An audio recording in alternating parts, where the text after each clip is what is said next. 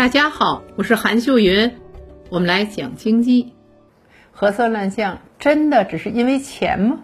以前我们一直认为啊，检验核酸是严谨科学的操作流程，是公正客观的医学数据。但今年以来，随着多地爆发出假阳性的事件，尤其最近北京接连出现了三家第三方检测机构在核酸检测过程中的缺斤少两。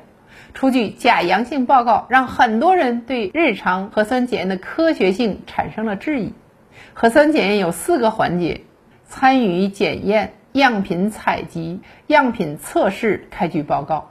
而北京这三家机构的问题就出在样品测试的环节。位于房山区这家检测机构的问题是，实地检测样品少于采集样品，直接出假报告。打个比方，实地检测一万管。却出具了两万管的检测报告，这就可能出现不少假阴性和假阳性的病例。更有甚者，有人发现自己明明没做核酸检验，却收到了检验结果。于是啊，这家机构的违法行为才得以曝光。目前，六人被刑拘，吊销了医疗机构执业的许可证。位于海淀区和丰台区这两家检测机构的问题都是啊多管混检。目前大规模核酸检测时，一般是五混一和十混一，但这家机构为了节省成本，直接将多个五人一管甚至十人一管混合在一起，弄成了三十人一管甚至更多。这样做既省事又赚钱，但这样做目前技术无法保证测试的准确性。目前二十五人被刑拘。为什么这些第三方机构要冒险违规检测呢？在官方通报中啊，有一句共同的话，是为了节省成本并赶进度。难道现在的核酸检测成本变高了吗？在人们的印象中啊，核酸检测是很赚钱的。根据国家卫健委的数据，我国核酸检测能力从2020年的三月的126万管每天，增长到今年五月的5700万管每天。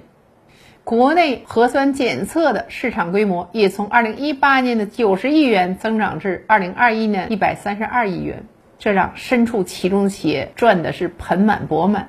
你比如说吧，之前有一个濒临倒闭的企业，靠疫情期间核酸检测不仅起死回生，而且三年赚了78.5亿元。所以有媒体说，相关企业可能挣到了过去十年、二十年都赚不到的钱。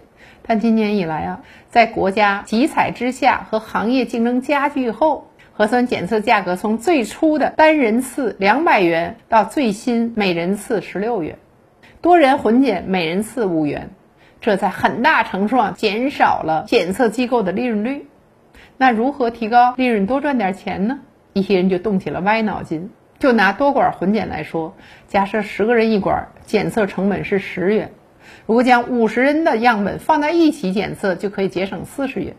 阳性改成阴性，疫情扩散继续做核酸；阴性改成阳性，仍然可以继续做核酸。另外还要注意啊，通报中的第二个关键词是赶进度。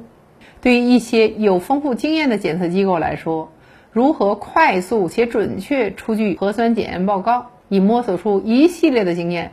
但对于一些经验不足的机构而言呢？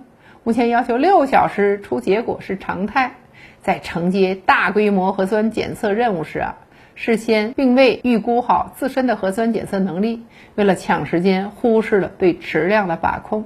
就会出现造假的事件。面对北京、上海这样的大城市，做到两天一检甚至一天一检，如此高频高密度检测背后，是行业检测人员缺口不能迅速补齐的现实。在检测端，近两年来一直有十四万检测人为十四亿人做核酸检验的现实困境。所以在机构经验不足和人员缺口下，又要在短时间内出结果，势必就会有一些机构铤而走险了。伴随着常态化核酸检验范围的扩大，以后如何避免像北京这三家检验机构的乱象再次发生呢？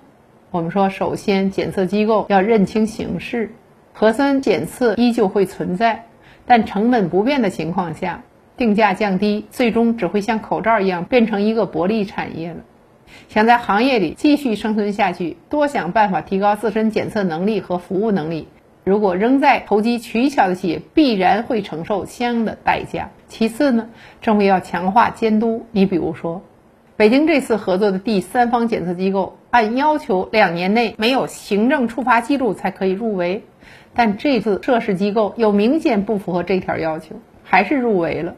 后续要加强监管，同时还要加大对检测机构实验质的评估，保证核酸检测质量。最后，各地要积极探索扩大核酸采样人员队伍，能满足常态化采样需求。目前多地开始通过招募、培训志愿者等方式来缓解这一问题。只有多方合力，才有可能制止核酸乱象的频发。